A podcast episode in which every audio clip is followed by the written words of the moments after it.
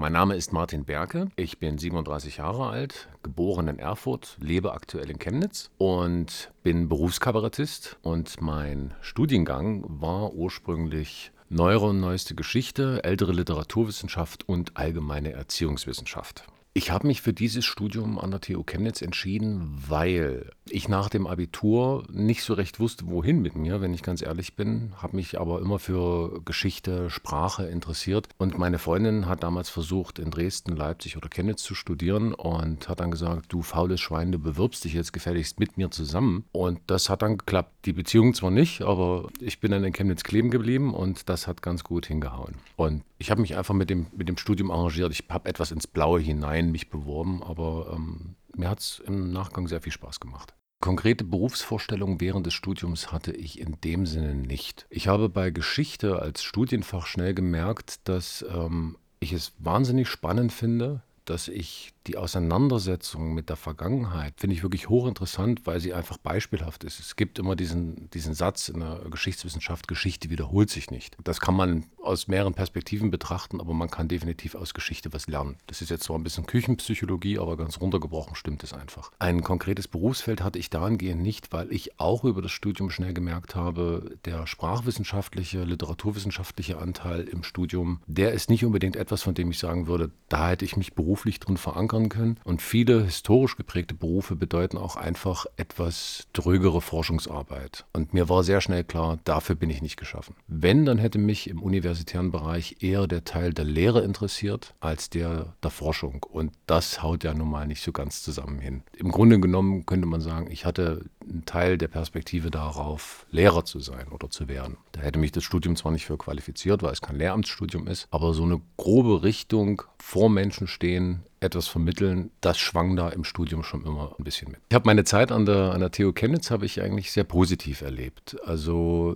der trivialerweise der Zugang zur Universität selbst ist ja relativ gut geregelt. Es gibt ja andere Städte, in denen die Universitätsbereiche aufgrund der Größe der Stadt noch weiter auseinander liegen. Es hat mich zwar immer ein bisschen gewundert, dass, dass die Unigebäude etwas zerfasert sind, aber mich hat das zum Glück nie groß betroffen. Ich war größtenteils auf den Unigebäuden in der Reichenhainer Straße, mal auch im Thüringer Weg oder hinten auf der Wilhelm-Rabe-Straße. Und die Studienlage selbst habe ich eigentlich als relativ angenehm empfunden. Also ich bin mit meinen Dozenten im Schnitt sehr gut klargekommen, auch mit den Studenten, hatte da wirklich nie Probleme. Sozial hat das alles relativ gut funktioniert. Ich erinnere mich zum Beispiel sehr gern an, an die Studiengänge, die Seminare bei ähm, Professor Frank-Lothar Kroll oder auch beim, weiß nicht, ob er mittlerweile Doktor ist, ich glaube ja, Dr. Hendrik Toss, als auch bei Professor Rüdiger Krohn in der älteren Literaturwissenschaft. Das hat sehr viel Spaß gemacht. Und auch bei Professor Wolf in der Erziehungswissenschaft war ich auch sehr beeindruckt, was er damals gemacht hat. Ähm, nach der Schießerei am Gutenberg-Gymnasium in Erfurt, was ja auch meine Heimatstadt ist, was mich also auch irgendwo äh, auf eine besondere Weise auch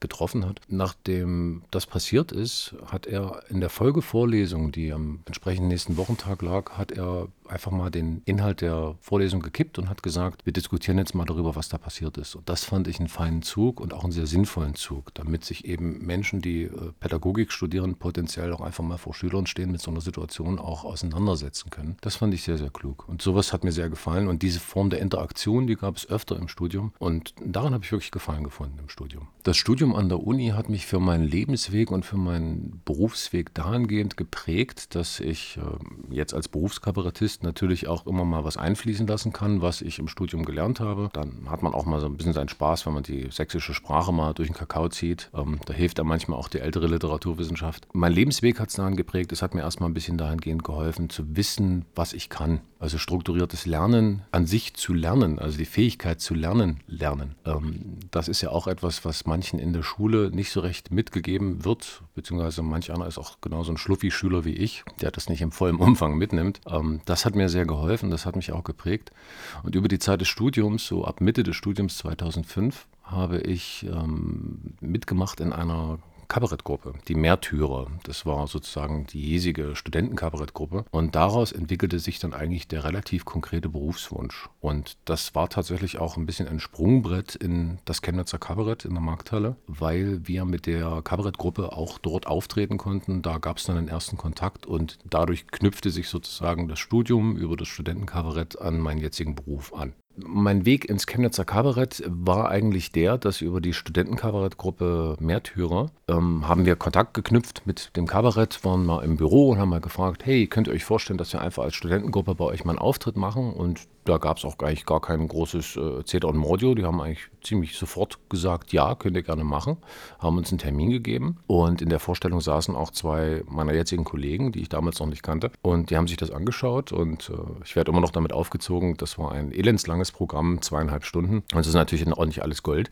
Das ist ganz klar, wenn man Amateur ist. Aber darüber kam der Kontakt zustande. Die Kollegen sprachen mich späterhin dann an, ob ich mir vorstellen könnte, mit ihnen zusammen mal ein Programm zu machen. Weil das auch einfach eine Situation war, in der das Kabarett auch Nachwuchs gebrauchen konnte. Und da habe ich natürlich nicht Nein gesagt, sondern habe Ja gesagt. Die Kollegen haben gesagt, pass auf, wir testen das erstmal, schauen, wie sich das entwickelt. Und wenn das funktioniert, dann machen wir mit dir wirklich halt dieses Programm. Und genau das ist auch passiert. Das war 2011 das Programm Hempels Sofa. Und seitdem arbeite ich im Chemnitzer Kabarett als freiberuflicher Kabarettist. Also bei meinem ersten Auftritt, da habe ich mich ganz, ganz gruselig gefühlt. Das war ein sehr, sehr seltsames Gefühl einerseits sagt man sich innerlich, naja, jetzt, jetzt bin ich ja hier, jetzt stehe ich auf der Berufsbühne, ich kann das also irgendwie. Andererseits sagt man sich, Moment, das ist aber ein anderes Publikum, die, die haben richtig, äh, Eintrittsgeld bezahlt, die, äh, da muss jetzt was blicken lassen. Und das war eine ganz putzige Mischung aus äh, schrecklich viel Lampenfieber, Bühnenangst und Selbstüberschätzung. Und das ist für einen ersten Auftritt erstmal keine gute Kombination. Aber es hat ja im Nachgang doch dann halbwegs funktioniert. Das Publikum war zufrieden, kann man so sagen, ja.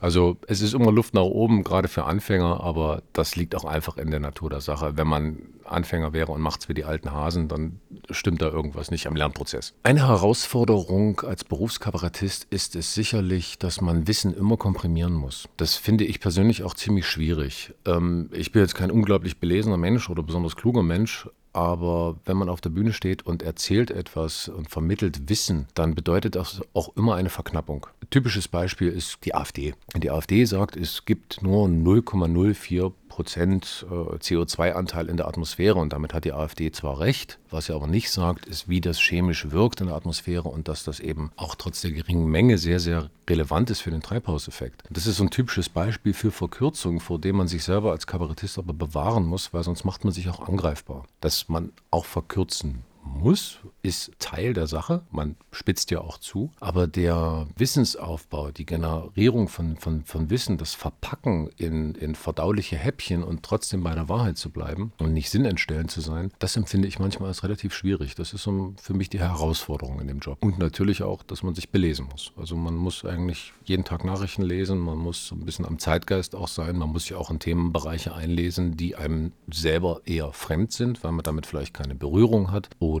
weil sie einem einfach persönlich nicht allzu sehr liegen habe das in meinem Solo-Programm zum Beispiel gemerkt. Da gibt es Themenbereiche, mit denen ich eigentlich nichts am Hut habe. Aber als ich mich dann eingelesen habe, habe ich sehr schnell gemerkt, das sind wirklich Aufreger. Also zum Beispiel das Thema Rente. Ich meine, ich bin jetzt 37, da ist das für mich schon ein Thema mit der Zeit. Was macht man für eine Altersvorsorge? Aber trotzdem ist es so, dass mir das nicht besonders nahe war. Aber ich habe dann sehr schnell gemerkt, okay, da läuft einiges falsch und das wollte ich thematisieren. Und deswegen habe ich das auch gemacht. War aber eben auch ein bisschen knifflig, das einzudampfen auf drei Seiten Text. Was mir am meisten an meinem Beruf Beruf gefällt, ist tatsächlich etwas schwülstig formuliert das Privileg des Berufes selbst. Viele Leute haben einen ganz klassischen 9-to-5-Job und machen vielleicht nicht unbedingt das, was sie lieben. Ich habe den großen Vorteil, ich mache das, was ich liebe. Ich mag diesen Job sehr, sehr gern. Ich mache ihn auch sehr, sehr gern. Und ich habe natürlich ein zeitliches Privileg. Ich habe vormittags frei, wenn ich das möchte. Die Selbstorganisation als Freiberufler, also als Selbstständiger, ist natürlich trotzdem dabei. Man hat nie wirklich frei, das gehört mit dazu. Man hat auch Feiertagsarbeit. Aber die freie Einteilung meiner Zeit, abgesehen davon, wenn ich wirklich auf der Bühne stehe, das ist ein Privileg, das ich sehr genieße. Das klingt jetzt ein bisschen so, als würde man den ganzen Tag durch machen. Es gibt auch immer so Fragen, die werden einem gestellt. Ah, Sie sind Kabarettist, was machen Sie tagsüber? Ähm, da weiß man dann selten, was man antworten soll, weil entweder hat man dann wirklich Arbeit oder man ist halt wirklich faul. Aber das kommt auch immer darauf an, welche Spielzeit man gerade vor der Nase hat. Also im Winter